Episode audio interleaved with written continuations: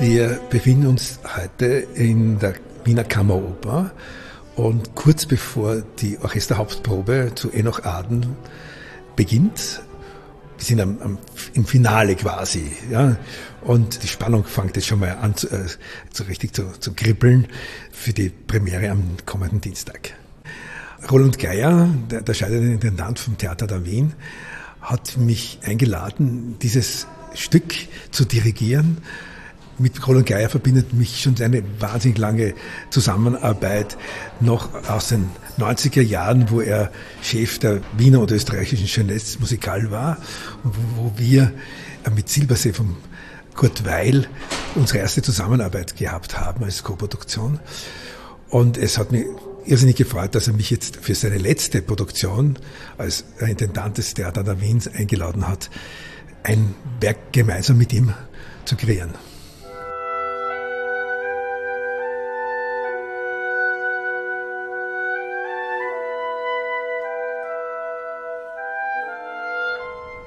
Mein Name ist David Haneke, ich bin äh, Videodesigner und in dem Fall auch Setdesigner und Regisseur von Enoch Arden.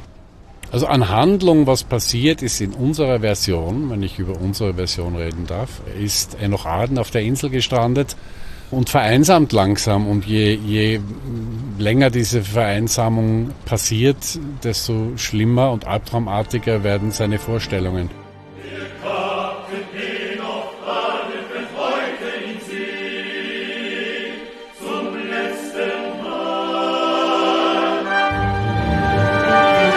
Meisten kennen den Film mit Tom Hanks, Castaway, das ist die gleiche Geschichte.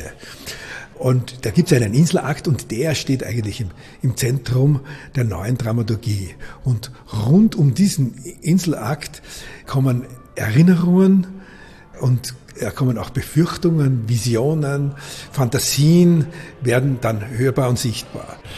Am Anfang des Stückes erinnert er sich eigentlich den konkret passierten Dingen, seinem Abschied von seiner Frau, seiner Bitte an seinen Freund, sich um sie zu kümmern, wenn er weg ist und der großen Vorfreude auf das Abenteuer. Und je mehr das Stück fordert, desto nachdenklicher wird er über diese Freude und desto größer werden auch die Selbstvorwürfe, die er hat, warum er denn in Gottes Namen jetzt nochmal losgefahren ist, was ihn jetzt hierher gebracht hat, sozusagen der Möwenschrei, der ihn gelockt hat zum Abenteuer und ihn jetzt verdammt auf diesen gottverlassenen Platz oder eben menschenverlassenen Platz.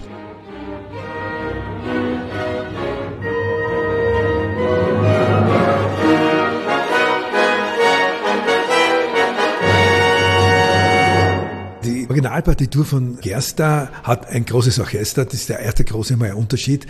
Und wir spielen hier mit einem Kammerorchester. Der Matthias Wegele hat das bearbeitet, aber das ist nicht das eigentliche Novum an diesem Stück. Roland Geier hat dramaturgisch dieses vieraktige Werk von Gerster komplett aufgebrochen. Quasi, wir haben es wie ein Puzzle auseinandergenommen und neu zusammengesetzt. Die Oper ist zurückzuführen auf eine Ballade von Tennyson, äh, in der die Geschichte ausführlicher erzählt ist. Und zwar sind unsere Protagonisten, die sich bei der Oper relativ spät kennenlernen, also schon als Erwachsene eigentlich oder junge Erwachsene, sind bei Tennyson bei der Ballade selbst noch Kinder, wachsen zusammen auf und stehen so im, im Konflikt miteinander. Und dann ist der Enoch Aden eben der große Alpha-Wolf der sozusagen alles bestimmende Spielmeister und der Klaas sein bester Freund, der ihm in allem die Treue hält. Und aber eigentlich sind beide, beide Kerle auf, auf die Annemarie aus. Und die Annemarie will halt irgendwie da traute Dreisamkeit spielen und, und das spielt halt nicht. Ne? Ich finde das eine sehr, sehr universelle Geschichte. Man ist Opfer seines Wesens, also man, man kann sich selbst nicht entkommen. Heute brachte der Dreimaster Helgorat, wie des Wiese aufgefischt, die letzte Nachricht. Von Ino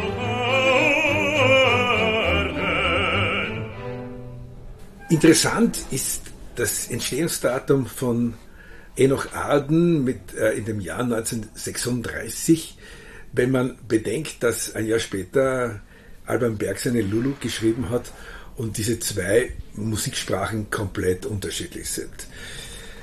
Die Musik von Ottmar Gerster ist dem späten 19. Jahrhundert verpflichtet. Man, man hört Karl Maria von Weber ziemlich deutlich heraus und auch die Leitmotivtechnik von Richard Wagner ist da omnipräsent in diesem Stück. Man könnte es eher noch die Klangsprache, das Vokabular vergleichen mit äh, Schrekers Musik, aber das ist auch schon ein bisschen weiter hergeholt. Ein Zweifel ist mir,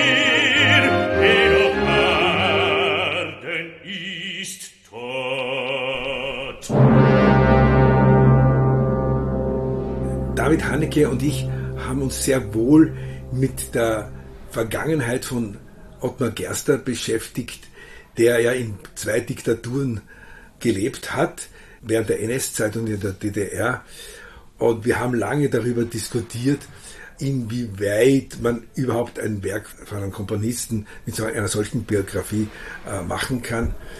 Wir sind zu dem Schluss gekommen, weil wir in dem, das Werk untersucht haben, eigentlich, ob da ein nationalsozialistisches Gedankengut da in diesem Werk zu finden ist. Und da wir das nicht gefunden haben, äh, haben wir eigentlich dann für uns einmal diese äh, Diskussionsphase abgebrochen.